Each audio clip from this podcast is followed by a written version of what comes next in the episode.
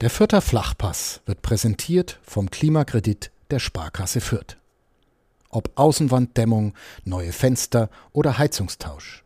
Sanieren Sie Ihre Immobilie einfach und günstig, ohne Grundschuldeintrag bis 50.000 Euro. Denn Sanieren hilft Energiesparen. Der Klimakredit der Sparkasse Fürth. Wow, was für ein Abend im Rohnhof. Ein, naja, vielleicht nicht unbedingt historischer, aber doch zumindest ein sehr denkwürdiger Abend.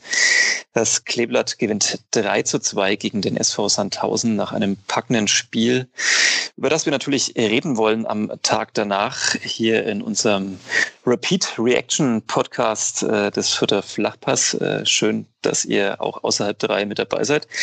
Ähm, bevor wir loslegen und über diesen äh, ja, sehr unterhaltsamen Abend reden, ähm, natürlich wie immer der Hinweis auf unseren Sponsor hier, der Fürther Flachpass, wird Ihnen präsentiert von der Sparkasse Fürth. Gehen Sie mit uns auf Nummer sicher, gerade in Zeiten wie diesen. Denn wir bieten Ihnen unsere persönliche Beratung jetzt auch über Skype an.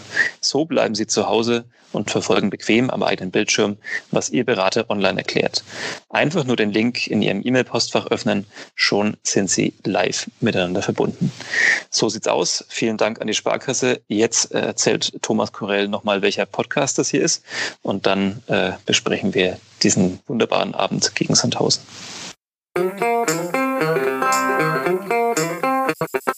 Vierter Flachpass, der Kleeblatt-Podcast von nordbayern.de.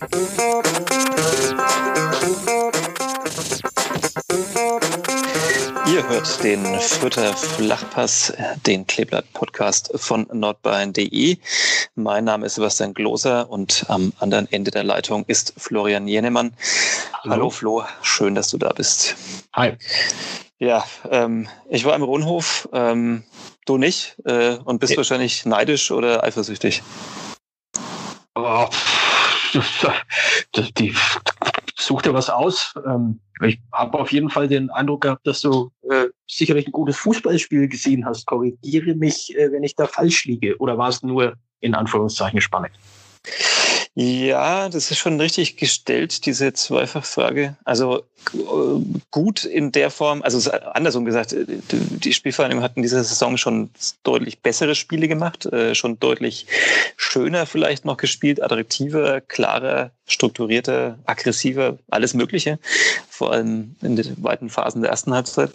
Aber äh, Spannend war es definitiv. Ähm, zum Arbeiten eher schwierig, so ein Spiel, wie du ja auch weißt, wenn äh, vier Minuten vor Schluss ähm, nochmal alles auf den Kopf gestellt wird. Ähm, aber äh, ja, absolut unterhaltsam. Ähm, konnte man genießen, vor allem wenn man nicht arbeiten musste, glaube ich. Nun war es ja wohl so, dass, äh, sagen wir mal, diese relativ kurze Anfangsphase ähm, Sandhausen ganz gut aus der Kabine gekommen ist ähm, und dann aber schon ja einen relativ frühen Fehler macht. Ja, ja, absolut. Also ich glaube, man hat am Anfang gemerkt, dass äh, dass Sandhausen durch diese Siege gegen, gegen Hamburg und Hannover da natürlich ordentlich mit Selbstbewusstsein angereist ist. Also die haben, glaube ich, einfach in ihrer Quarantänezeit nochmal neu Feuer gefangen. Vielleicht, also alle haben ja darüber geredet, ähm, dass die Quarantäne in dem Sinne schlecht ist, weil man dann ähm, ja aus dem, aus dem Rhythmus raus ist, weil man natürlich sich nicht so fit halten kann wie, wie die anderen, die auf dem Platz stehen. Aber natürlich kann man vielleicht auch mal die anderen Seiten herausarbeiten und merkt halt auch so ein bisschen, ja, in dieser kernverdichteten Saison war vielleicht dann die Pause für den einen oder anderen mal gut. Vielleicht konnten da auch nochmal Spieler zurückkommen, die vorher verletzt waren. Und man konnte sich vielleicht auch mental nochmal neu darauf einstellen. Und dann kommt eben dieser, ja, taumelnde Abstiegskandidat Sandhausen aus dieser Quarantänepause und schlägt eben den, den Aufstiegskandidaten Hamburg und den, naja, eher mittelmäßigen äh, Hannover, das, das mittelmäßige Hannover 96. Ähm, was man aber auch erstmal machen muss äh, äh, bei dem Namen und bei den Leuten, die da auf dem Platz stehen. Ähm, und ja, so sind sie irgendwie dann auch im Rohnhof angetreten erstmal. Ähm, waren auch, fand ich, nach dem Führungstreffer schon auch, ja, erstmal noch ein bisschen griffiger irgendwie als das Kleeblatt.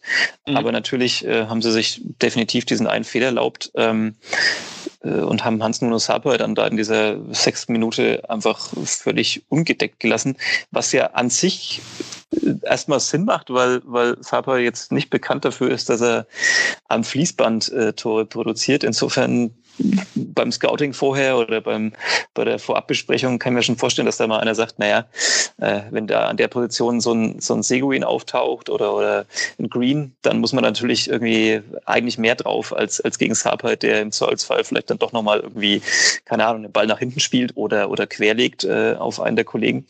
Ja. Aber hat er nicht gemacht. Hat er einfach mal draufgezogen und naja gut, ein bisschen Glück davon? gehabt, dass äh, der Torwart da ja, irgendwie noch, keine Ahnung, was getrieben hat. Das wäre jetzt meine Frage gewesen. Warst du äh, davon, dass Sapai abgezogen hat, äh, ähnlich überrascht, äh, wie es zwischen den Pfosten äh, der ähm, Capino von äh, Sandhausen ähm, erschien? Oder äh, hast du gedacht, okay, gut, aus der Position abziehen, das kann er schon mal machen? Ja, ich bin da hin und her gerissen, weil ähm, äh, Grüße an dieser Stelle an den äh, Kadepp-Podcast unserer Kollegen. Da geht es ja viel darum, warum Distanzschüsse so wenig was bringen oder so selten was einbringen, ähm, was statistisch sich natürlich belegen lässt. Aber ich persönlich so, wenn ich auch an meine sehr minimale, auf sehr noch überschaubarem Niveau äh, Mini-Fußballzeit im Verein zurückdenke, dann ähm, ich war ein riesiger Freund von Distanzschüssen. Ich lag halt auch daran, ich war halt selten Stürmer Stürmer. Ähm, und dann hat man natürlich auch mal Bock, selber abzuziehen. ähm, und war da auch gar nicht so schlecht darin. Also meine Quote war damals wahrscheinlich besser als, äh, als die, die dann auf diesem Niveau ist, wenn Distanzschüsse abgegeben werden. Aber ähm, ja, äh, also einfach deswegen, weil, weil auf dem Niveau besser verteidigt wird. Aber ähm, ja, ich dachte mir der Menschen auch, Wahnsinn, hat er viel Platz und äh, jetzt könnte er doch eigentlich einfach mal draufhalten. Ähm, egal, ob er dann auf die Tribüne geht oder eben sowas bei rumkommt. Gut, und dann fällt dieses Tor ähm, und Fürth braucht so ein bisschen, äh, um, um ins Spiel zu kommen, äh, um, um äh, auch äh, den Ballbesitz dann ähm, zu etwas, äh, sagen wir mal, gefährlicheren äh, Aktionen ummünzen zu können. Ähm, und kassiert dann aber den Ausgleich. So nach einer guten halben Stunde. Überraschend von einem bekannten Gesicht äh, aber das war ja nicht so einfach, wie es jetzt dann im Nachhinein sich äh, anhört. Da waren ja auch noch andere Dinge, die sich da abgespielt haben. Kannst du deine Sicht der Dinge mal so ein bisschen schildern? Faul oder nicht faul, Handspiel oder nicht Handspiel? Ja, ähm, alles. Da gibt es ja Leute, alles. die können sich alles auf Video angucken. Ähm, wir sehen es ja in dem Fall auf der Tribüne tatsächlich nur in Realgeschwindigkeit und dann muss man irgendwie sein Urteil fällen. Ja, äh, erstaunlich. Also wirklich ein, ein erstaunlicher Moment und, und man muss echt sagen, zum Glück, ähm, so steht es äh, auch heute in den Futternachrichten, ähm, zum Glück muss man nach dem Endergebnis dann halt irgendwie ähm, nicht mehr groß drüber reden über die Szene, ähm, weil es dann doch noch gut ging und man nicht quasi wieder ewig über den Videobeweis streiten muss. Also muss man natürlich irgendwie trotzdem, aber ähm, es hat sich dann, wie gesagt, zum Glück nicht mehr auf das Endergebnis ausgewirkt. Also ähm, ja, du merkst, mir fehlen schon fast ein bisschen die Worte. Also selbst in... Was nicht selbst in, oft vorkommt. Ja, das stimmt, das stimmt. Ähm, äh, ich habe selbst in Echtzeit war ja zu sehen, dass da irgendwas nicht ganz sauber abgelaufen ist. Ähm, und, ich mache auch vielleicht gar nicht so den, dem, dem Schiedsrichter äh, Markus Schmidt den großen Vorwurf, ähm, weil natürlich diese Szene sehr, sehr wild war im vierter Strafraum. Ähm, äh, da ging es drunter und drüber und natürlich ist es da schwer, alles zu sehen. Und vor allem hat er natürlich auch nicht irgendwie erstmal mehrere Kameraperspektiven, sondern einfach nur seine beiden Augen. Ähm, dann gibt es da natürlich aber auch noch einen Schiedsrichterassistenten und vor allem gibt es ja zum Glück ähm, inzwischen auch noch diesen äh, Kölner Keller, den viel zitierten, äh, in dem Menschen sitzen und dafür bezahlt werden, dass sie äh, sich so ein Spiel auch anschauen und dann die Szene nochmal ein paar Mal zurückspulen und sich die Wiederholungen angucken und dann sagen, hm, da lief vielleicht doch nicht alles so ganz äh, korrekt ab. Und, und was in dem Fall passiert ist, das weiß wirklich niemand. Also es wurde natürlich dann sehr schnell sehr laut auf der Tribüne äh, im Brunnhof, auch wenn da ja aktuell nicht so viele Menschen sitzen. Ähm, möchte gar nicht wissen, was los gewesen wäre, wenn das Stadion voll gewesen wäre. Ähm, aber ein paar Leute sind dann doch da vom Verein. Ähm, die dann doch ein bisschen ungehalten war. Und es war ja auch so, dass Sascha Burchardt für Torhüter dann auch äh, behandelt wurde. Also es war ja dann auch mhm. einfach eine Spielunterbrechung und, und, Zeit da. Und man dachte sich immer, naja, irgendwann wird jetzt gleich Markus Schmidt irgendwie das, das Signal geben, hier schön das, das, das Viereck äh, ne, markieren in der Luft und, und mal rüberlaufen irgendwie zum Bildschirm und sich das selber anschauen. Oder es funkt einem ihm direkt jemand ins Ohr, ähm, das Tor ist irregulär, muss es wieder aberkennen. Aber keins von beiden ist bemerkenswerterweise passiert, obwohl es ja, du hast es schon genannt, gleich zwei Vergehen da im Spiel waren. Also zum einen ein, ein Handspiel und zum anderen ein, ein Foul. Das Handspiel war tatsächlich, glaube ich, ein bisschen schwerer zu erkennen. Dafür hat es dann wirklich auch die, die Fernsehbilder gebraucht. Das ist äh, auch an mir auf der Tribüne vorbeigegangen. Ähm, aber natürlich ist völlig klar zu sehen, äh, dass da ähm, ja, Tim Kister ähm, in Burchardt hineinläuft. Man kann jetzt noch darüber streiten, ob er wirklich die Hände aktiv noch rausnimmt und ihn an den Pfosten schiebt oder, oder halt einfach nur quasi mit Tempo kommt äh, nach seinem Kopfball und dann damit Burchardt zusammenprallt. Aber so oder so nimmt er ähm, den Torhüter aus dem Spiel. Äh, ob, ob Sascha Boyer jetzt da noch hätte danach eingreifen können bei der Szene, ist dann immer noch die andere Diskussion, aber darum geht es ja auch gar nicht, sondern es geht darum, dass da einfach ein klares Vorspiel vorliegt. Er drückt in den Pfosten, ähm, Burchert ja, wirkt fast ein bisschen wie ausgenockt in dem Moment und dann läuft das Spiel weiter und, und äh, ja, hast du dann auch schon genannt, den alten Bekannten äh, Daniel Keteruel äh, trifft dann da sozusagen im, im Nach, äh, Nachschuss und Nachstochern.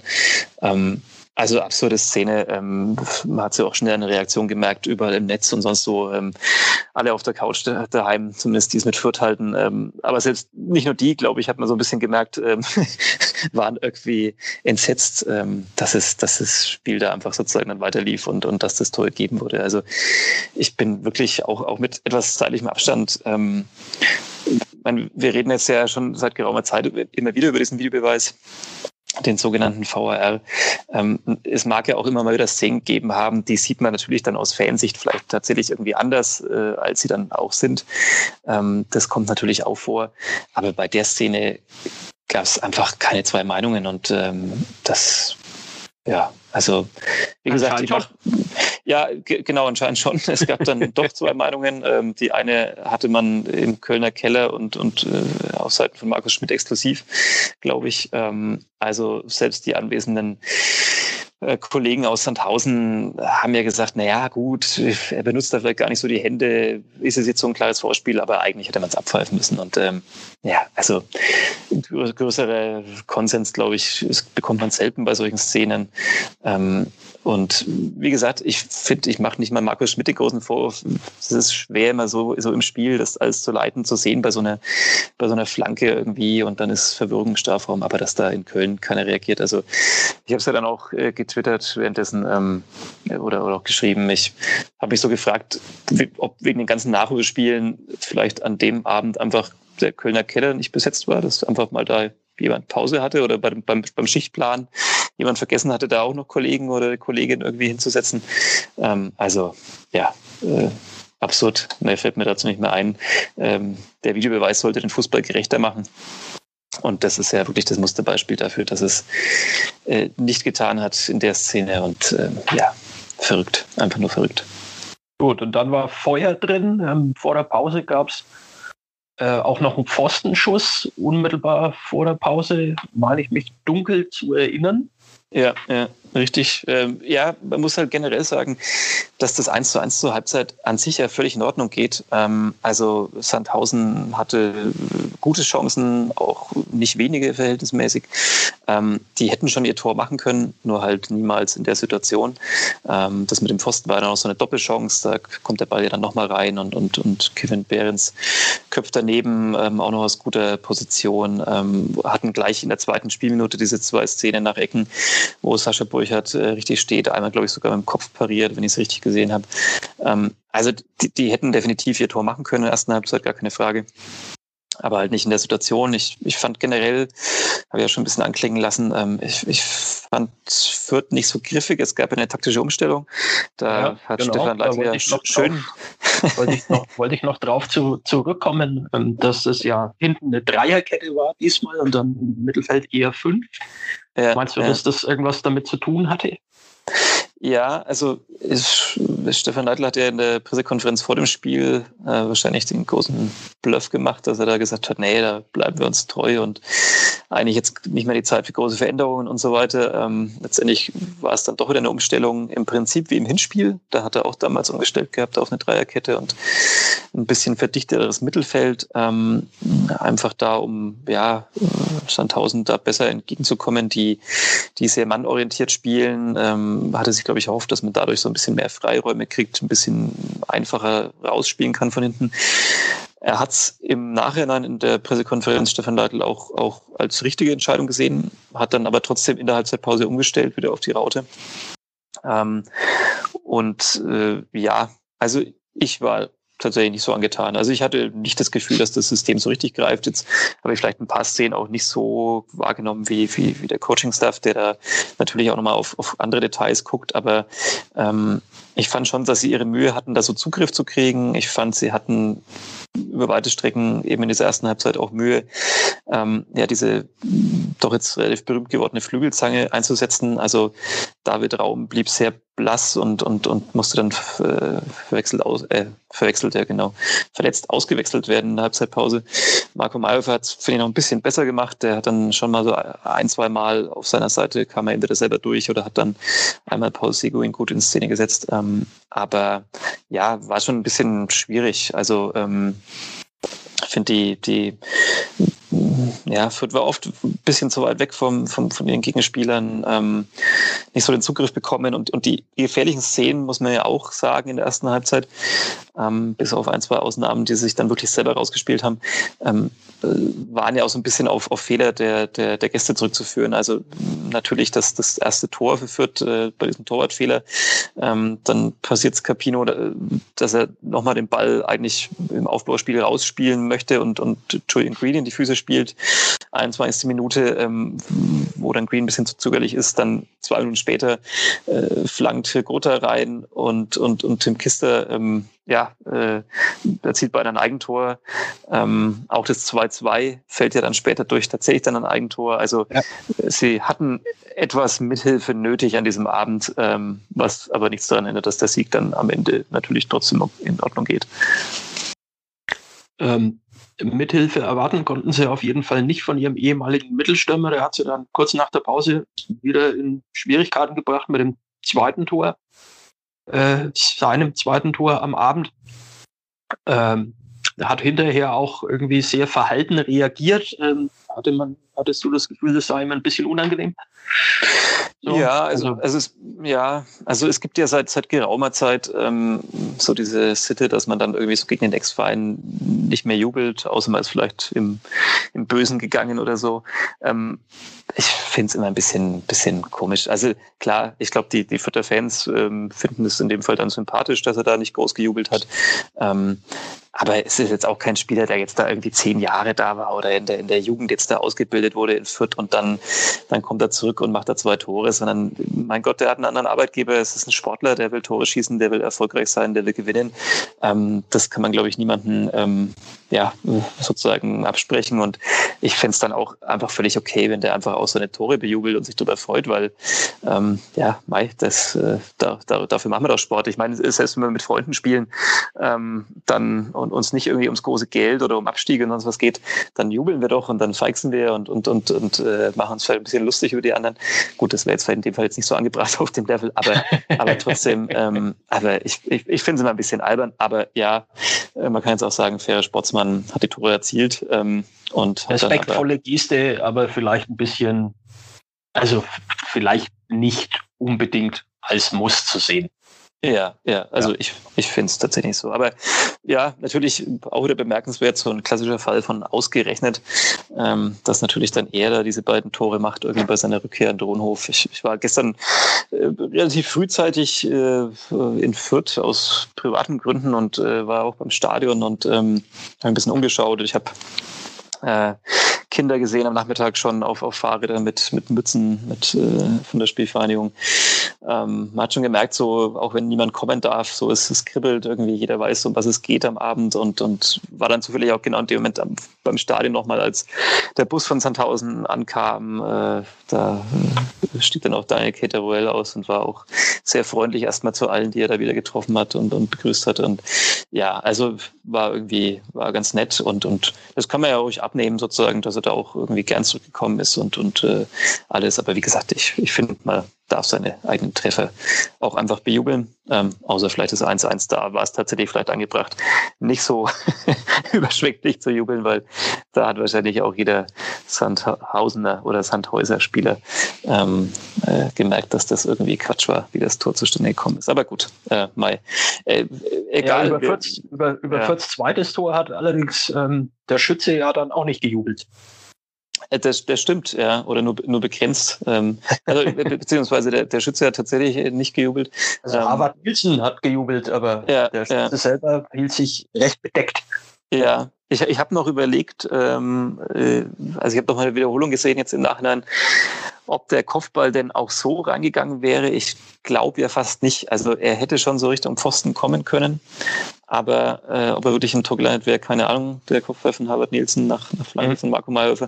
Ähm, aber dann hält Alexander Schirov irgendwie da den, den Fuß noch rein und macht das Eigentor perfekt. Also ähm, da waren schon so ein paar Sachen dabei bei Sandhausen. Also wenn es für die nicht um so viel gehen würde, wenn die jetzt irgendwie so im Mittelfeld wären und die Saison eigentlich schon abgehakt, dann könnten wir ja fast böswillig sein und sagen, da haben ein paar vorher noch ein paar paar Wetten abgeschlossen, um, um, um ihr, ihr Kurzarbeitergeld aus dem vergangenen Jahr noch mal ein bisschen nachträglich aufzubessern. Nein, nein, nein, nein, Vorsicht hier jetzt. Ja, ja, jetzt, ich weiß, ich weiß, gleich wird es justiziabel, aber. Ähm, genau, nicht, dass ähm, irgendwelche Juristen sich jetzt äh, auf den ja, Plan gerufen ja. fühlen.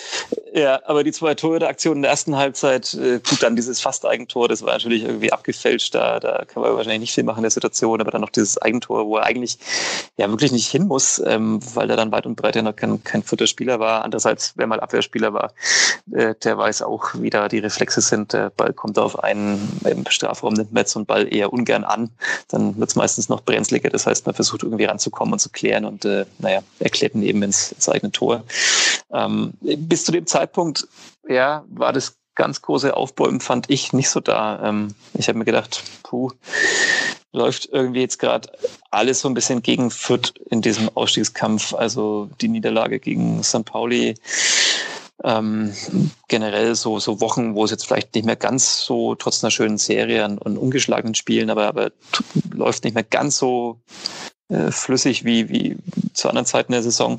Und dann steht es irgendwie 1-2 und, und man hat ja auch ein bisschen das Gefühl, okay, ähm, wo ist jetzt derjenige, der der da groß antreibt, der, der nochmal alle nach vorne peitscht, der, der wirklich klar macht, um was es geht und, und was, was ein Sieg jetzt bedeuten könnte oder wenigstens auch ein Punktgewinn.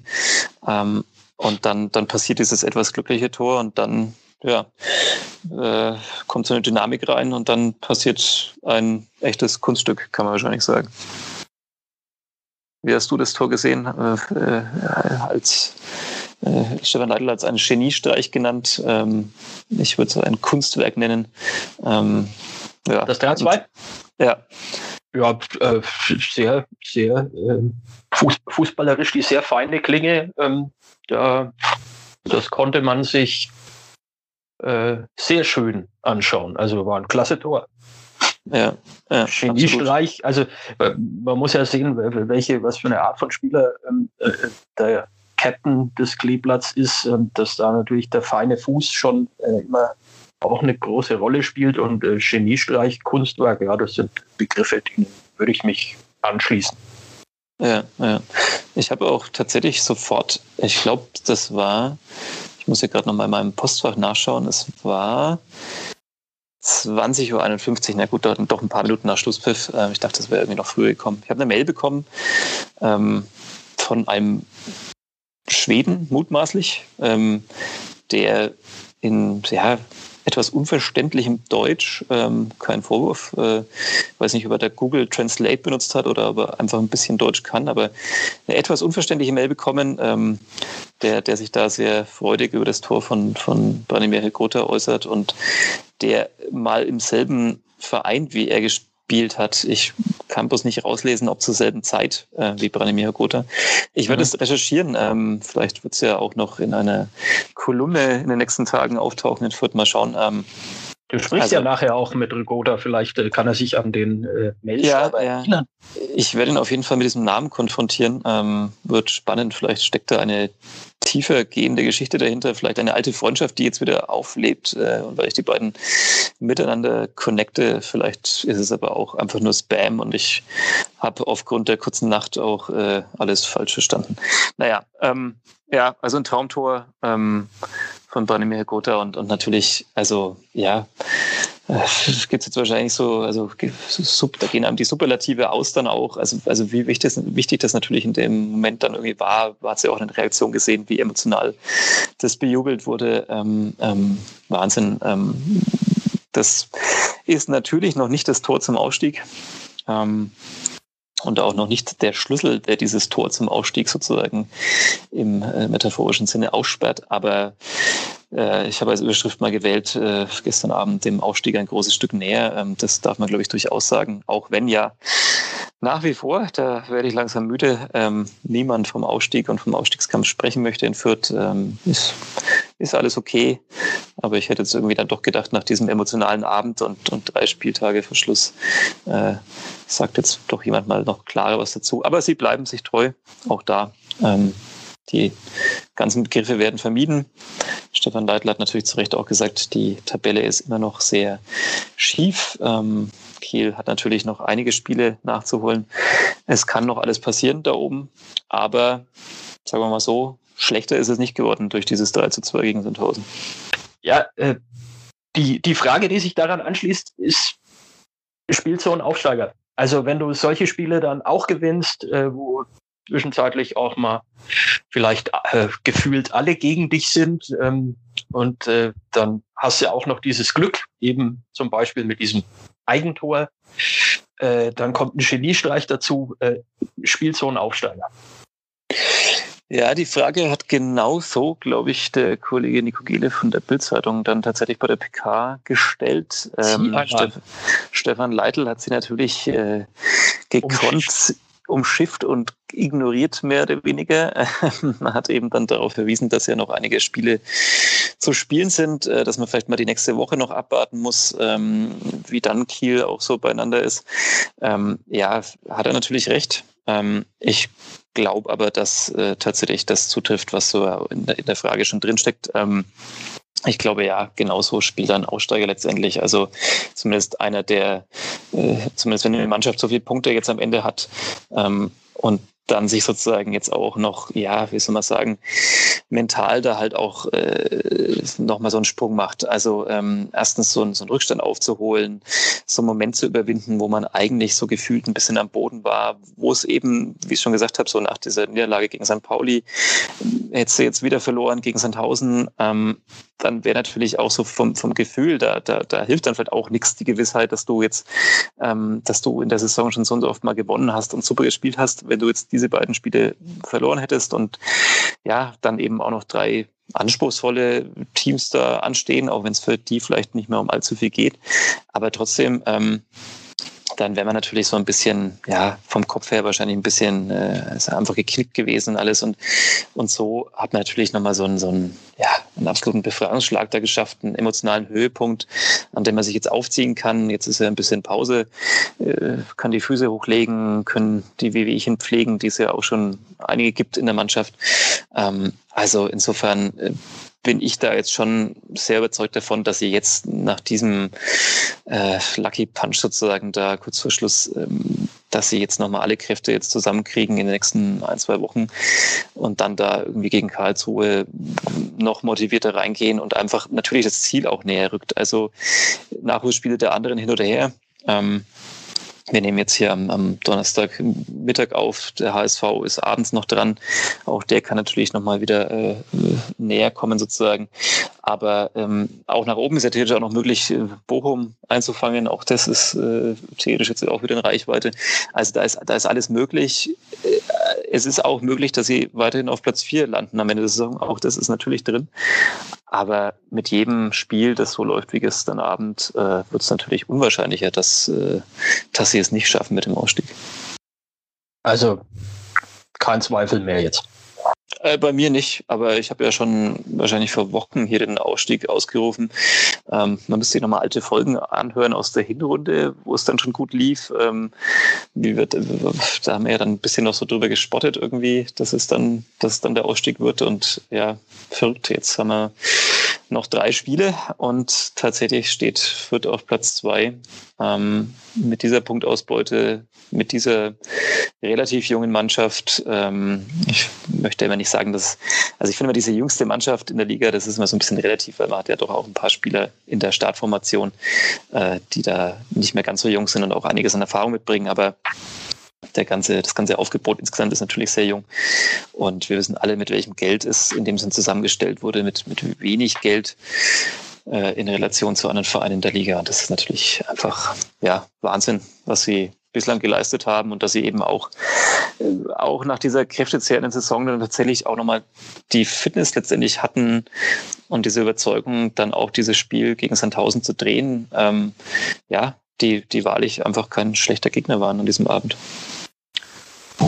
Dann äh, haben wir das Sandhausen-Spiel, denke ich, äh, größtenteils abgehandelt. Wie willst du, du, wie gesagt, du warst gestern im Stadion, du wirst äh, heute noch diverse Gespräche führen, äh, am Wochenende wahrscheinlich auch. Ähm, willst du schon mal so ein bisschen auf die, auf die nächste Woche auf, auf Karlsruhe gucken oder, oder ist es dafür nee. noch zu früh, nee. eben weil noch ja. mehrere Tage Luft drin sind?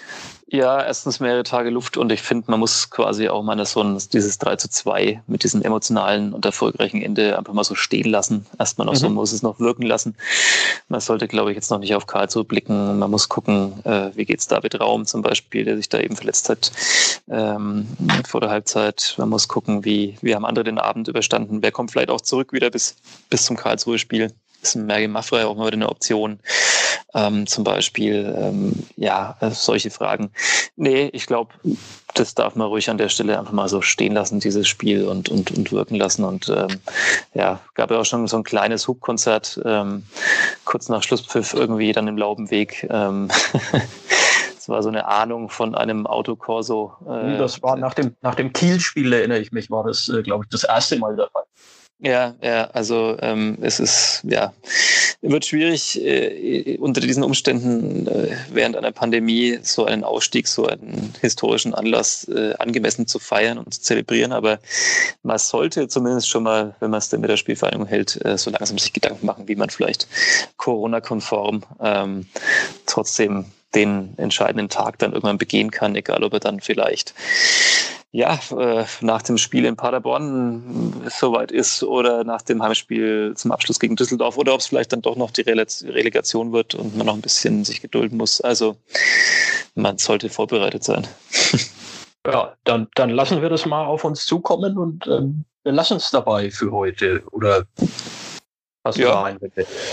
Nee, ich habe ja auch noch ein bisschen was zu tun und ähm, jetzt haben wir eigentlich auch schon lange genug gequatscht und äh, ja, alle Texte in den Nürnberger Nachrichten der Nürnberger Zeitung, Zeitung und auf nordbayern.de in der nächsten Ausgabe dieses Podcasts vielleicht wahrscheinlich mit einem Gast, einem besonderen. Ähm, hoffen wir mal, dass das klappt. Und ja, mehr ist dem, glaube ich, heute nicht mehr hinzuzufügen. Alles klar, dann bis zum nächsten Mal. Bis zum nächsten Mal. Tschüss. Ciao. Mehr bei uns im Netz auf nordbayern.de